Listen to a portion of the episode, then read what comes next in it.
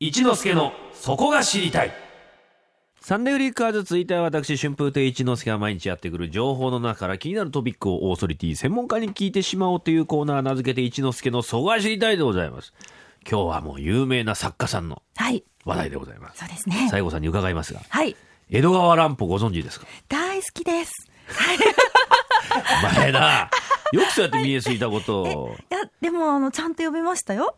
渡されたんでしょあ先週。はい、先週課題図書をいただきまして。読んできましたわ。はい読んできました。人間室最高。人間椅子読んだ？人間室、はい。いや、あーどうでしたかでも？ちょっとなんか、気持ち悪いっていうのも正直ありましたけれど。そのね、描写がね。ああでもやっぱりそういうイメージもあ,、ありますよね。ちょっとエログロというかそういうのね、ええ今日はですね朝朝っぽくないね。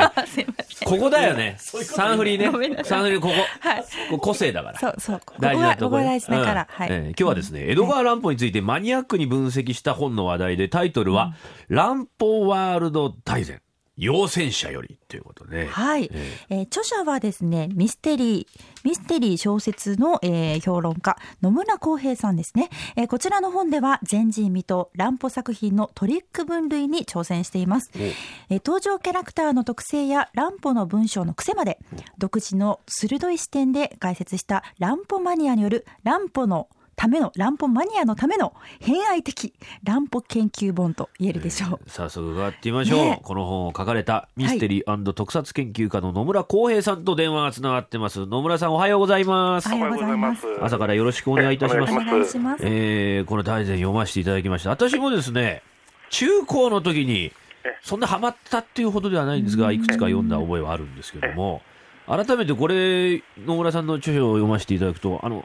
またちょっと振り返って読みたくなりました。の でありがとうございます。はい。もうでもこれ結構マニア向けの本ってはマニア向けですかね？あそうですね、マニア向けですね。でも、初心者の方にも一応、うん。読んでいただけるようにと。そうそうそう。入ってます。興味はすごい持てますよこれ、あ ありがとうございます。野村さんが江戸川乱歩に興味を持った好きになったきっかけっていうのは何だったんですか？え。あの小学校の時なんですけれども、ええ。あのまあ、最初はねあの、子供向けではなくて、大人向けの本から入っちゃったんですけれども、ええ。あのそれは子供向けに時代としたものなんですけれども、そここから入りまして、はい。あのその後で二十面相とか逆に後になって読み返して面白く魅力に気づいたという感じですね。怪人二十面相ってあの学校の図書室に置いてありましたね。ありましたね。はい、うん。でラジオドラマテレビドラマにもなってええ。大変人気だったっていうね、ええええ。二十面相シリーズのこれバッと人気が出た秘密っていうのは何だと思われます？そうやっぱりあの手を変え、毎あの品品を変え、毎回いろんな宇宙ロボットとか、宇宙人とか、透明人間とか、そういう変な怪人が毎回出てくることだと思うんですよね。うん子供は好きですからね、ええ。そういうのね、ええ。えこれあの他に推理小説ね外国のだと怪盗ルパンとかそういうのありますけども、ええ。そういったものと江戸川乱歩さんが書かれた推理小説の違いというか特徴っていうのはどういうところにあると思われますか？ええあのまあ、はっきり言っちゃうと、今から見ると、あの結構、幼稚なんですよ。ね。幼稚。幼稚ですよね。幼稚というとまあ今言ったように怪人が出てくるとか、あそういう意味で、ええ。ー若干高等無形というかそうですね、高等向けですよね。そういうところが逆に面白いというか、まあ、あうんの怪人とかにも怖いというだけじゃなくて、可愛いみたいなキャラあのイメージがありますよね。あええ。ーぶっ飛んでますよねやっぱりね。ねええ。本当に。ありえないことが、そうですね。ええ。え乱歩さんの文章の特徴っていうのはちょっとマニアックなことかもしれませんけど、ええどういうところにあるんでえあしょうのこれはね、非常に読みやすいんですよね、そもそも。うん。だけどあの、非常にこう、ねちっこく絡みついてくるような感じで、はい。それでどんどんあの作品世界の中に引きずり込まれてしまうみたいな、ありますよ、魅力ありますね。ねちっね。こく絡みつくような文体っていうのね、え確かに読んでるとなんか、はい。なんかももやっとしたこう気持ちになるというかねそういうところはありますよね、ええ。まあ、20ベースは子供向けなんですけども、え大人向けのね、ええ。エログロな、ええ。ドロドロした作品も有名ですが、そうですね。あのーこんなのどうですかっていう野村さんのおすすめ作品ありますでしょう？一番好きなのは、あの、孤島の2というかは表現で、ええ。ことのにね、ええ。ーどんなこれはね、あの恋人を殺された男が事件を探っていくんですけれども、はい。そのうちにどんどんあの世にも恐ろしい世界に巻き込まれていくというあんまりね、詳しいことはちょっとちょっとネタバレ。では言えないですけど。ネネタバレになっ意ちゃう。から外と結構どぎついというか放送コードというものがあるとすればこれは言えないというようなものが。ね。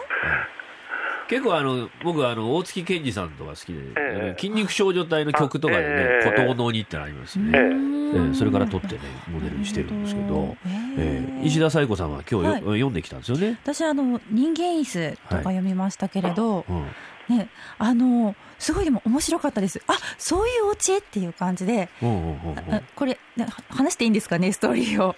ねでも、あまあまあまあ軽く、有名有名だからいいんじゃないですか。あいいですかね。オチ以外はいいですよね。うん何ですかね。オチはダメですけど。オチはあ、もちろんダメ。うんまあでもあの2通ね手紙が届いて1通目の手紙の方で、うん。えちょっとねその椅子になっちゃった人っていうね、うん人が、まあ、その作者、えっと、作家さんの女性にですねファンレターを送るって話だったんですけどうん。で、まあ、あの私はあなたの座っているその椅子ですよっていうことでうん。ちょっとね こう女性のね、まあ、うん体をこう抱いていますみたいなうん。描写があったりとか、うんうんうん。いやまあちょっと続ね々って。続々とくるで もあそういうことっていうオチで、あ、うんまあ、そこまでやらしくないっていうことが分かったんですけど。う。芋虫も読んだんでしょ？芋虫はですねもっとここでは言えない内容ですよね。まあまあ あのうん。うん。まあ、戦争が引き起こした罪といいますか、うん。ああでもこういうこと実際にあったのかなと思うんですけど、まあ、うん。ミステリー、まあ、でも旦那さんが、まあ、女性のことを思って最後あ、まあそういう結論に至ったのかなってあんまりここで言えないですね。芋虫はこの間映画になったキャタピラーっていうののモデルというか原案というかそういう感じみたないるですほど、なけど。ねるほど、ええ。うん。でも面白い。面白いです、うん。うん。野村さん的にはその2つの作品はどうですか？あ人間。大好きです。もう超有名ですけど、ええ有名ですね。うん。あのそれもやっぱり傑作の一つだと思います。うん。うん。うん。うん。うん。ん短いですからね。短編ですからね。すっと読めちゃうっていうの。はこのねでも「ランポワールド」の中ではですね少年探偵団とチンピラ別動隊の団員名簿。ねピンとこないでしょ？好きじゃない。好きな人はおいって思うけど大人向け作品の怪人たち。それと子供向け作品の怪人たち。いろいろこのえー乱歩の作品の登場人物の細かい分類などがされてるんですけれどもうん。例えばこの怪人やっぱりいいですね怪人ね。子供向けの怪人のナンバーワンを挙げるとすればどんな人になりますか、怪人二十面相のですけども、その中であの聖堂の魔人というのが、一番聖堂の魔人。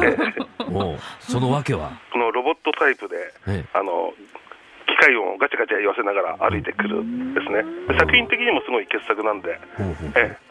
これはおもしおすすめですね。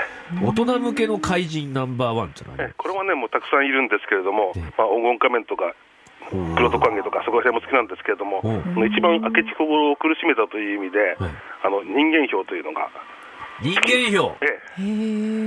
人間票って私ね歌舞伎で見ましたよ。何年か前に、そうん歌舞伎にもなってる松本幸四郎さんが人間票やってましたよ。へあこれ人間票なんだと思って。面白かったですよ。結構ね。だからいろいろね黒トカゲはもちろんね三輪さんがお芝居でやってたりなんかそういうふうにね反映されてますからね。例えばですね初めてまだ乱歩作品一冊も読んでないっていう人におすすめの作品ええ。何がありましょうかね、これはですねあの、教えと旅する男というのがおすすめではないかと思います。教えと旅する男。旅する男。